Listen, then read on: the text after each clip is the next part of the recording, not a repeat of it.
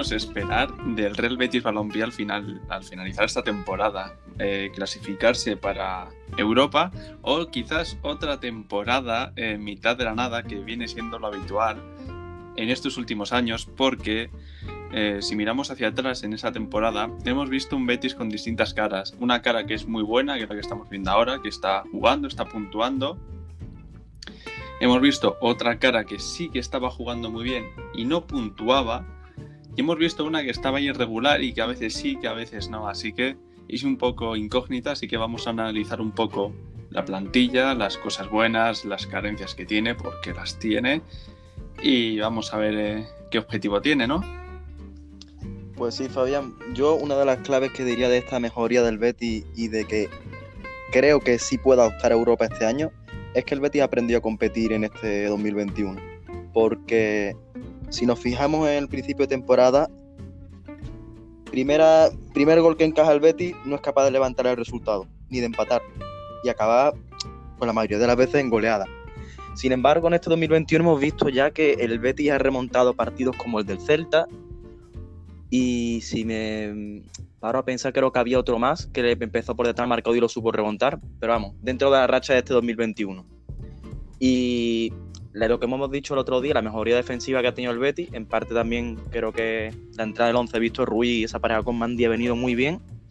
Y la cantera.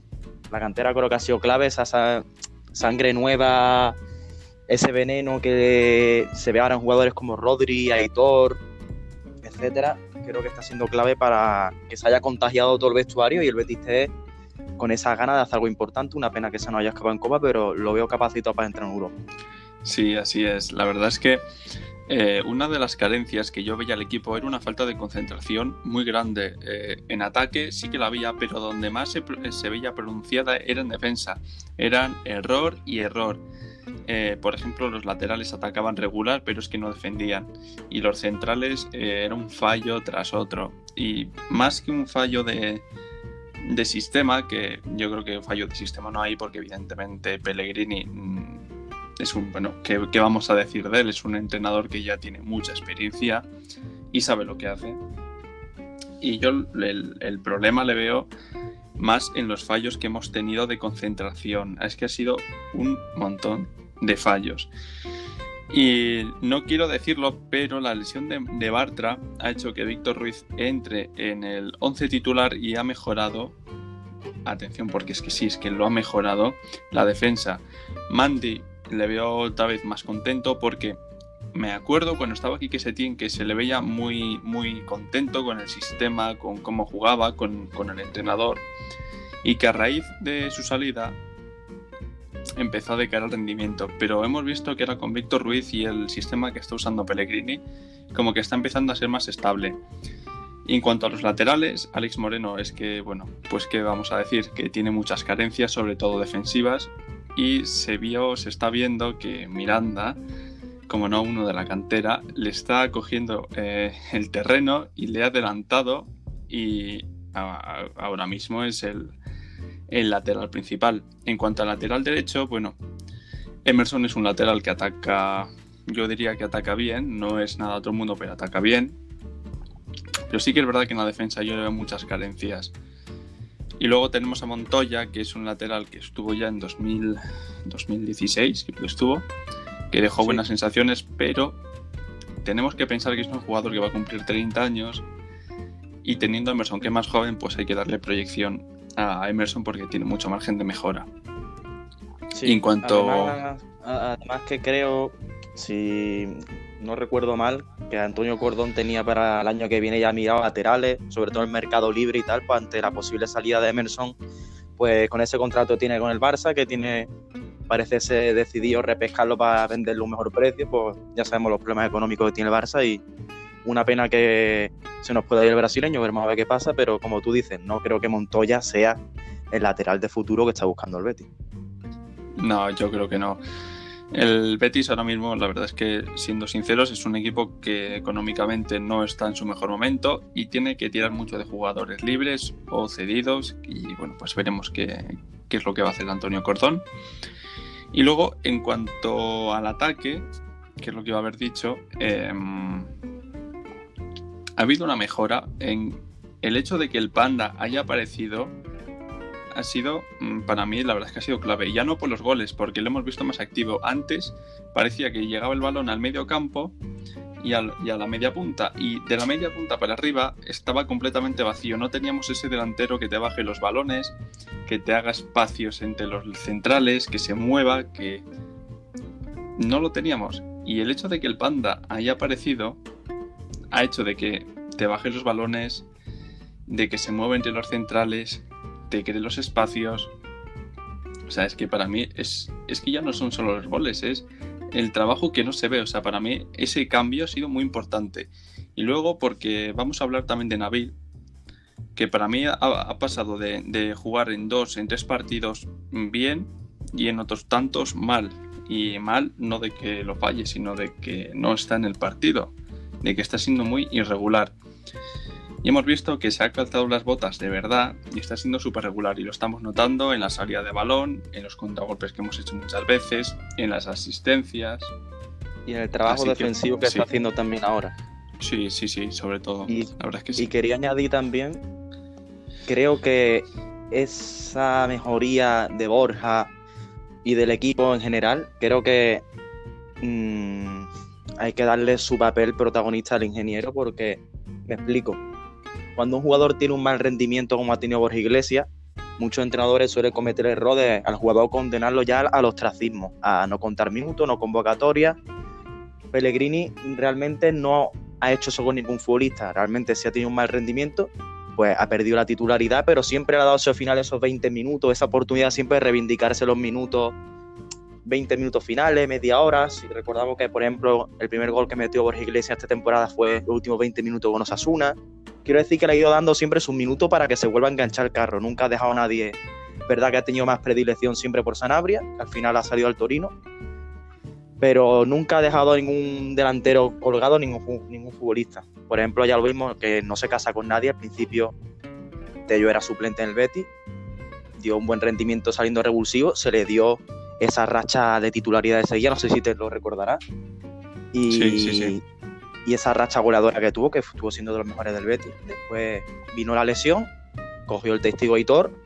Aitor para mí de 10, no es, no es un 10 en nada, pero es un currante, un trabajador y eso a todos los béticos nos gusta. Gente estilo Miranda, que no es el más rápido, no es más rápido que Alex Moreno, es verdad, pero sí que es más fuerte en el sentido de que no se arruga, defiende para mí mucho mejor, no es, un, no es tan ofensivo, pero me da muchísima más seguridad atrás.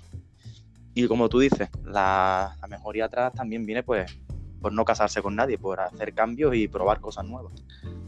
Sí, así es. Eh, para mí una de las claves que está teniendo el ingeniero es que no tiene un 11 ideal, va variando, no, no suele repetir los 11 y va cambiando aunque sea una piscita por aquí, un jugador por allí. Y de esta manera lo que ha conseguido es que no tenga ningún jugador se, se haya confiado y diga, bueno, pues yo tengo ya el 11, pues ya no tengo más que preocuparme. Ha ido rotando y no ha habido un jugador, bueno, alguno, pues yo que sé, puede ser Canales, puede ser que sí, que marcan las diferencias, pero en cuanto a los delanteros, en cuanto a los centrales, los laterales, incluso el portero, que Bravo ha estado mucho tiempo lesionado, pues Joel a mí al principio me estaba dando muchas dudas, pero es que ahora mismo sí me está dando esa seguridad. Entonces, para mí, una de las claves ha sido las rotaciones que ha habido en el, en el campo, es que ha habido un montón y además que se le ve a todo el mundo enchufado, no es la típica temporada en que se ve al típico jugador que no tiene ganas, que está triste, está buscando una salida. Se ve un buen rollo en el vestuario que hacía tiempo que no se veía. Que desde la, primera, este desde la primera temporada con Quique Setién no veía yo un, buen rollo así. Y eso siempre es clave en un vestuario porque además se ve que el compañero se alegra por el otro. Vemos, por ejemplo, Loren y Borja Iglesias, la buena relación que tienen y son competidores directos para ese puesto delantero. Y también lo veíamos en la tanda de penalti ante Bilbao, como Bravo y Joel hablaban antes de los lanzamientos, al final por desgracia pues sabemos que no es fuerte yo en los penaltis, pero se ve ese compañerismo y, y eso es clave al final para el rendimiento del equipo. Pues sí. Ahora habiendo hablado un poco de, los pros que tiene el equipo, de las carencias que tiene, eh, vamos a hacer las apuestas. Eh, ¿Crees que se va a clasificar este año el Betis para la UEFA o, en qué posición va a quedar? ¿Cuál crees que es la, la que más se asimila, se, bueno, se asimila, se acerca al juego que está desplegando el club ahora? Yo, sinceramente, veo al Betis capacitado de sobra para, no las Champions obviamente, pero sí igual la Europa League o la Conference League, veremos a ver qué queda para la próxima temporada. Sí, eso es otro tema aparte. Mi miedo es el equipo pierda ese estado de ánimo y esa, y esa competitividad, que no tiene por qué perderla, pero me da miedo que una mala racha de resultados pues afecte a la moral, pero mi apuesta es que el Betis va a quedar séptimo o sexto. Pienso que quedará séptimo, Dios quiera que cojamos esa última plaza si Dios quiere, porque vemos que equipos importantes que suelen estar en la, en la pelea de Europa, como el Valencia se ha caído este año, el Getafe está más coqueteando con, lo con el descenso más que con Europa. Es verdad que el Bilbao se ha vuelto a enganchar el carro con Marcelino, pero apuesto a que el Bilbao mmm, va a dar un bajón porque realmente carece de un buen juego, lo que sí tiene mucha competitividad. Y creo que el Betty sí. ese juego sí lo tiene. Y el Betty también creo que tiene esa competitividad. Ya lo vimos en Copa que el Betty para nada fue inferior al Bilbao. Y también creo que al Granada pues le van empezando las piernas. Y si el camino Europa League que está haciendo el Granada se alarga, físicamente va a lastrar mucho al equipo. Es verdad que el equipo de Diego Martínez parece un equipazo, pero no lo veo para nada superior al Betis. Así que apostaría que el Betis este año tiene que volver a, a competiciones continentales. Pues sí, yo opino lo mismo que tú. Yo, eh, evidentemente, yo no digo que el Betis vaya a quedar cuarto, de hecho lo veo muy imposible. Pero yo creo que sí que se va a conseguir clasificar si se hacen bien las cosas. Y cuando digo que se hagan bien las cosas, es que esas carencias de, de, concentración que está teniendo la defensa, porque principalmente estamos viendo que es la defensa, que por ejemplo este último partido contra el Barcelona, eh, los fallos de los goles han sido eh, defendiendo, porque en el primer gol de Messi le dejaron solo y pudo chutar y bien chutado que, que la dio, pero fue que le dejaron solo. Luego en el gol en propia, pues bueno, ahí no se le puede decir nada, tuvo mala suerte y ya está. Pero en el gol de Trincao fue un gol de un fallo de, de. Entonces, estos fallos que, que, nos suelen aparecer de vez en cuando hay que corregirlos. Y yo creo que si se corrigen bien, esas carencias no van a desaparecer porque al final el Betis tiene la defensa que tiene. Y después hablaremos de cómo lo planteo yo para la próxima temporada. Sí se pueden minimizar esas carencias. Y si se minimizan, yo creo que sí que podemos pelear por esa sexta, esa séptima e incluso la quinta posición, porque al final estamos viendo que este año la liga es eh, súper pareja, desde el eh, décimo para arriba están todos ahí con un punto de diferencia que ganas tres partidos y estás ahí arriba, que, que clasificado y que pierdes otros tres y es que te metes ahí, que, que ves el descenso eh, súper cerca. Entonces yo sí creo que puede llegar a clasificarse, pero es que también creo que existe la posibilidad de que, aunque se haga un buen año, hay rivales directos que están muy bien y que nos pueden eh, superar. Entonces, yo creo que sí, pero no, no, no lo veo como, como algo asegurado, por decirlo así. Sí. Así Además, que una vez... Dices, eh... Como tú dices, para la, tener opciones de esa quinta plaza también va a ser clave, por no decir casi definitivo, para tener esa opción el próximo partido en la cerámica. Claro, claro. Pues sí, el próximo partido es que eh, este año, tal y como está la liga, eh, son todos finales. Evidentemente va a haber partidos como contra el Atlético, como contra el Madrid, que yo personalmente ya le, les cuento como que no vamos a sacar nada y que si al final sacamos algo es un extra, pero para mí el resto de partidos, viendo lo que hemos visto contra el Barcelona, contra el Atlético o este 2021, el Betis puede competir perfectamente contra cualquiera en esta liga. Sí. Sinceramente, de verdad lo creo. ¿Qué es lo que ocurre? ¿Qué es lo que he dicho antes? Que si estamos arriba muy bien, pero es que atrás estamos teniendo esas carencias, ¿qué pasa? Un partido muy limpio, un partido eh, muy nuestro, que el Betis eh, cogía el balón y sabía lo que quería hacer y lo hacía, pero claro, nos lastran estos errores que nos cuestan goles y al final es muy complicado eh, ganar un partido si te meten tres goles, que es lo que nos ha pasado en los últimos años. Sí. Además que lo y... decía Pellegrini, lo mismo que decías tú, que lo que a él sí. le dejaba tranquilo era que veía al equipo capacitado para ganarla cualquiera. Y es, real, es la verdad, Eso porque es. yo realmente quitando el partido tal vez de Getafe de la primera vuelta o no recuerdo la otra goleada que encajó. Hemos encajado dos goleadas o tres este año, pero no recuerdo que el Betis tan inferior a ningún equipo, realmente. No la, no, la verdad es que no. Y estos partidos que tú comentas es lo que hemos dicho de, la concentración. El Betis tenía la inseguridad de decir, joder, es que como, mm, por ejemplo, Bartra, como pierda yo un balón aquí, eh, teniendo a Joel en la portería, es que el gol va a llegar. Y era una inseguridad, era una desconcentración tan grande en cuanto caía el primero, ya, el equipo se venía abajo. Y si no empezamos a, montar el partido desde la defensa, ¿qué es lo que pasa? Que es que eh, de la defensa hacia atrás nos comen los partidos enteros. Y de ahí nos han venido varias goleadas. Sí, exactamente. Eh. y además, como tú decías al principio, ha ayudado, parece que no, pero a esa mejoría el trabajo del medio campo a la hora de bajar. El, trabajo de Nabil Fekir en la recuperación está siendo brutal. Por eso no hay que fiarse tanto de las estadísticas del franco argelino, porque la verdad que el trabajo que hace sucio es bestial. Y también gente como Paul está aportando una, una, barbaridad y cuidadito porque para mí ahora mismo Paul es titular delante de William Carballo. Eso es. Eh, mira, te, voy a hacer una pregunta. dime eh, tres jugadores que tú creas que han sido claves en el cambio que ha tenido el Betis esta temporada a mejor.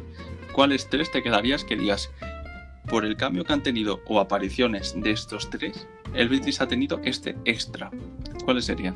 Pues mira, Lainez lo pondría al principio porque si recuerdas bien, cuando Lainez empezó a contar con esa regularidad de jugar Empezó todo en ese partido contra el Levante, no sé si lo recuerdas, que empezamos perdiendo por goleada, entró Lainez y nos quedamos a un gol de remontar que reaparecía Canales tras su lesión. Pondría a Lainez en primer lugar. Eh, Aitor Ruibal creo que ese trabajo sucio que hace también aporta una barbaridad. Y no te diría Miranda porque creo que, eh, creo que ha tapado esa carencia, pero tampoco creo que haya sido bestial. Y yo te diría que. ¿Quién te digo yo? Te creo que diría Nabil Fekir. Porque es que creo que. Repito, aparte de que haya metido solo un gol, que vale, es que da, le da mucho al Betty.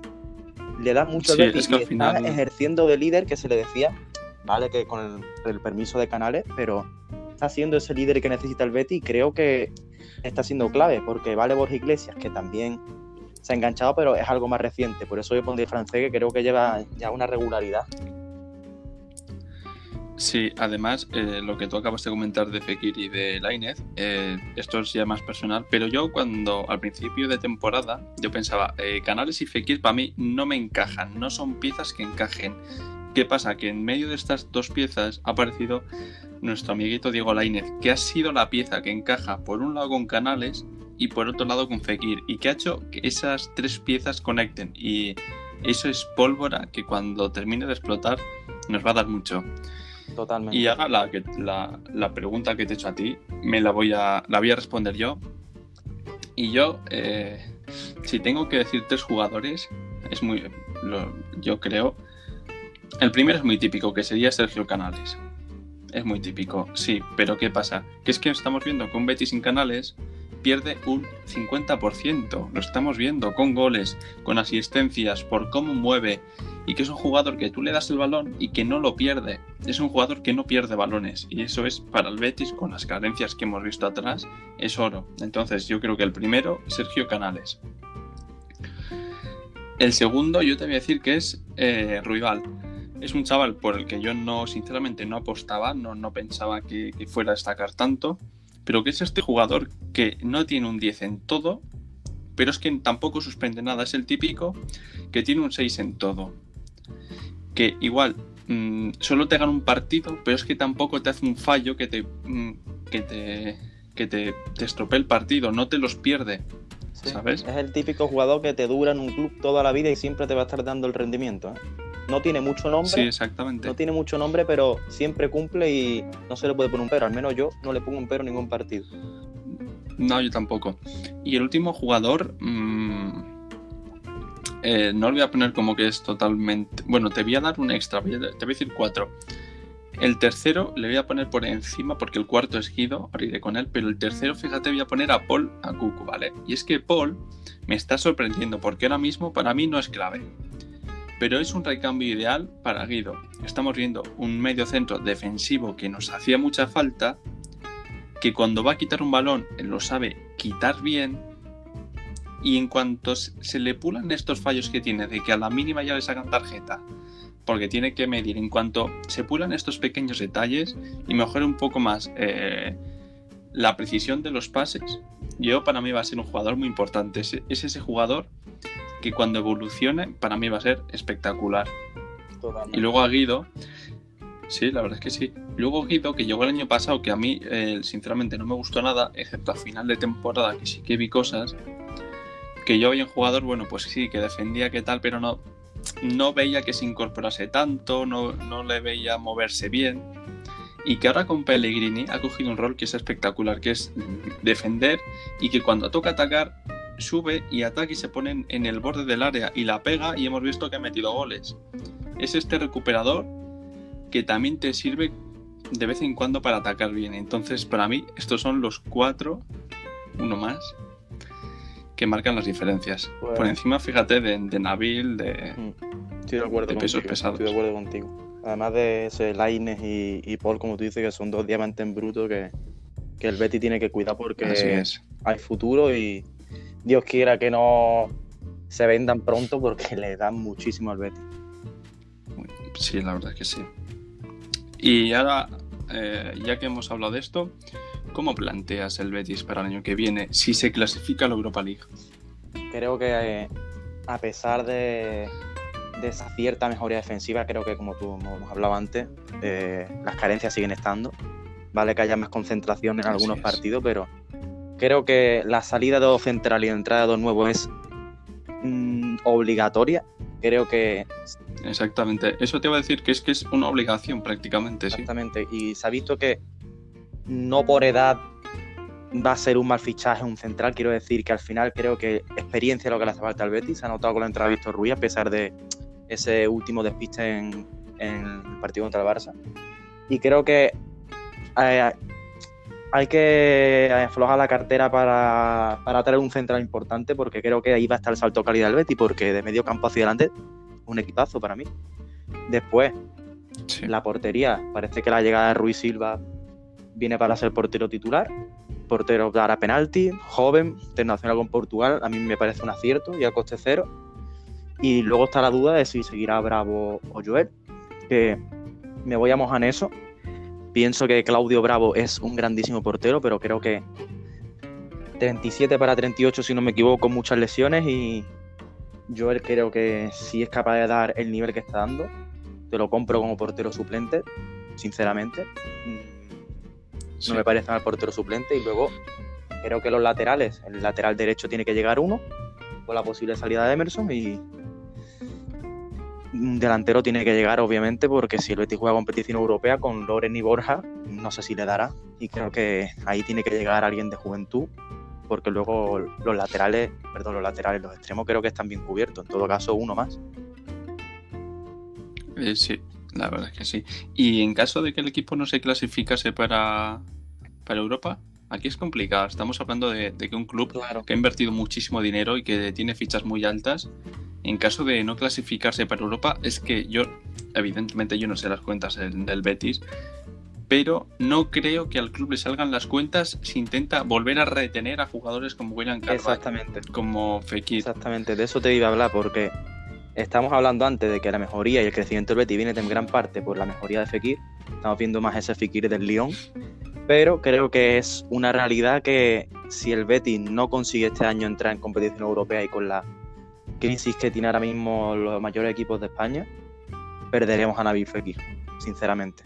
William Carballo parece que es una salida 100% segura, entremos o no a Europa porque realmente tampoco está siendo importante el portugués. Pero sería, sería una pena perder a Fekir y creo que el francés está a gusto aquí en Sevilla y creo que con, entrando en competición europea lo retendremos un año más. Y creo que es una clave muy importante que, siga el francés con nosotros. Nos da mucho, al menos en este tramo de temporada lo está haciendo muy bien.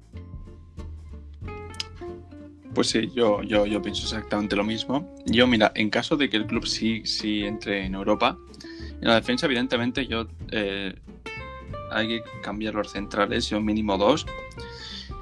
Y yo creo que tenemos que traer un albiol al Betis, no albiol, pero a una, ¿sabes? Al típico que ya está experimentado y sabe lo, lo que hace falta. Porque esto de fichar jóvenes promesas sí está bien, pero es que el Betis ahora mismo le urge un montón tener éxito deportivo. Y es algo que no está consiguiendo y, en gran parte es por la defensa. Entonces necesitamos alguien que dé rendimiento ya. Qué bien nos hubiera venido. En cuanto a los laterales. Qué bien nos hubiera venido un, un Socrates, ¿eh, Fabián? Sí, la verdad es que sí. De hecho, muchos habló, muchos habló, pero al final, pues es, la situación económica es la que es y bueno. Al final te encaja con lo que me decías tú, un albiol. Es verdad que no es español, siempre viene mejor que sea nacional, que conozca la liga, pero es ese perfil de jugador contrastado, experimentado, que te va a dar esa tranquilidad y esa seguridad en defensa. Y bueno, al final eso también se paga, pero, pero bueno, veremos a ver con qué nos sorprende Córdoba. pues sí. Fíjate porque es curioso, porque estamos haciendo al revés que otros equipos. Por ejemplo, el Real Madrid, con Sergio Ramos, prefiere dejarle ir a renovarlo. Y en el Betis estamos prefiriendo traer a alguien ya experimentado. Eh, fíjate lo, que puede cambiar las aspiraciones de un club y de otro. ¿eh? Y bueno, eso, tema aparte. En cuanto a los laterales, yo creo que Alex Moreno, mm, sinceramente, no, yo no lo mantendría en el club porque ataca cuando está inspirado, pero es que cuando no ni ataca ni defiende. La realidad es esa. Eh, Miranda se habló de que no tenía opción de compra, pero vamos que si, si Miranda está a gusto, se quiere quedar, el Betis y el Barcelona, además el Barcelona, el Barcelona con la situación en la que está, eh, va a escuchar ofertas por el chaval y pues muy probablemente sí que sí que se quede. Yo creo que como dijo Cordón, si las dos partes están de acuerdo, eso es. Se va a tener la continuidad del canterano en el Betis. y también coincide lo de Alex Moreno contigo. Pienso que es un, chaval que 27 para 28, no ha tenido un rendimiento bueno para mí, vale que contra Barcelona la aguantó muy bien a Dembélé, pero un partido no va a cambiar tampoco lo que ha hecho este año y el anterior. Y Exactamente. Sí, creo que si se puede sacar algo por él, se debería hacer. Además, ah. leí, no sé si seguirá siendo así, que la Bundesliga tiene mercado y veremos a ver. Pues sí, además es que estamos hablando de un jugador que, como tú dices, tiene 28 años casi y que se supone que ya con esta edad es tu eh, punto más alto de, nivel, que es lo normal. Si estamos viendo con tantas carencias, pues para un equipo que quiere pelear por Europa y pelear en Europa, yo creo que un lateral con tantas carencias no puede ser. En el lateral derecho, pues si no recuerdo mal, es que lo de, lo de Emerson es una, una paranoia. No sé qué hicieron ahí, un trato súper raro pero yo no sé si, le, si al Betis le cae dinero con una venta de Emerson, no lo sé, ¿no? Sí, un porcentaje de una futura venta de Barcelona, un porcentaje importante se lo lleva el Betis, porque al fin y al cabo, vale que venga de Brasil, pero digamos que el que lo está formando aquí en la liga es el Betis. Y el Betis pues pagó una parte del traspaso también de Emerson y al Betis obviamente le corresponde algo. Pues... Pero es muy difícil con ese interés que se ha metido también del PSG, parece ser, muy difícil, creo yo, que Emerson siga de verde y blanco el año que viene. Yo, sinceramente, fíjate, daría el 100% del pase del jugador al Barcelona y del Barcelona me traería a Junior para lateral izquierdo y luego para lateral derecho eh, buscaría algún lateral así de, no sé, la edad me da igual, pero que ya tenga formas, porque ya de verdad necesitamos atrás ese, ese lateral que ataque regular, pero que defienda bien porque de medio campo para arriba el Betis tiene un equipazo y está claro que eh, vamos sobrados. Entonces es el lateral que... Creo que eso se, va a ver, Cuando, el Betis tenga esa seguridad atrás. Si estamos siendo capaces, siendo el equipo más goleado de la liga, estar en esa séptima plaza, me gustaría verlo con el Betis con una solidez atrás. Entonces las cosas cambiarían mucho. Eso es. Y luego en caso de que el club no se clasifique para Europa, tendríamos un problema y es que eh, evidentemente entrar a Europa a nivel económico es, un momento importante. Y en caso de no entrar, estamos hablando de que jugadores como William Carballo, que tiene una ficha alta, como Nabil Fekir, que tiene una ficha alta, Canales también, aunque yo creo que Canales sí se podría llegar a quedar, evidentemente Canales eh, lleva el escudo en el corazón. Pero son jugadores, bueno, incluso Mar Bartra, que ahí, ahí donde le ves que, para mí es, es eh, no tiene un rendimiento nada aceptable, es que tiene muchas carencias, pues tiene una ficha alta. Pues el, simplemente con las fichas de estos jugadores, como el Betis no entre en Europa, es que es algo que le va a lastrar un montón para formar un equipo, un montón aparte de que si entrase en Europa llama más la atención de otros clubes, clubes perdón, porque además el valor de mercado de los jugadores subirá. Por lo contrario, si otro, nos plantamos otro año más fuera de Europa, seguirá decreciendo el valor, de, el valor de mercado de los jugadores y por lo tanto menos ventas y a seguir pagando fichas importantes de jugadores que, como tú dices, no están siendo importantes, como Bartra, Julián Carballo. Exactamente, porque por ejemplo, en el caso de, de Fekir cuando llegó, que sí que tiene una ficha muy alta, el Betis tenía un valor muy alto en la plantilla. Pero es que este año, con, con, el, bueno, este año, el año pasado con Rubí, bajó tanto el, es que bajó el juego, el rendimiento y el nivel. Y evidentemente el valor de los jugadores también. Y que el valor de Fekir, por ejemplo, haya bajado y que mm, sigamos pagando esa ficha tan alta, pues nos puede lastrar. Totalmente. Así que nada, yo creo que con esto se da por finalizado, ¿no? Yo creo que hemos analizado bastante bien las opciones del equipo, sus carencias, sus virtudes. Y como hemos dicho al principio, creo que el Betis debe pelear por Europa este año. Creo que la caída de equipos, como te he dicho, Valencia, Getafe y tal, debe coger el Betis esta oportunidad y no soltarla, porque como tú dices, para el mercado de fichas y para la economía del club es vital y para mantener los pesos pesados y veremos a ver qué nos depara la temporada. Yo la verdad confío en el ingeniero, confío en el equipo y esperemos que el año que viene escuchemos en el Villamarín pues el himno de la Europa League o, lo que quién sabe si era Champion, lo dudo muchísimo, pero puesto a soñar, veamos que, qué nos sorprende. Pues sí, yo opino lo mismo que tú. No tengo nada más que añadir, así que nada, nos vemos en la previa del, partido contra el Villarreal. Así que nada, eh, un saludo. Un saludo.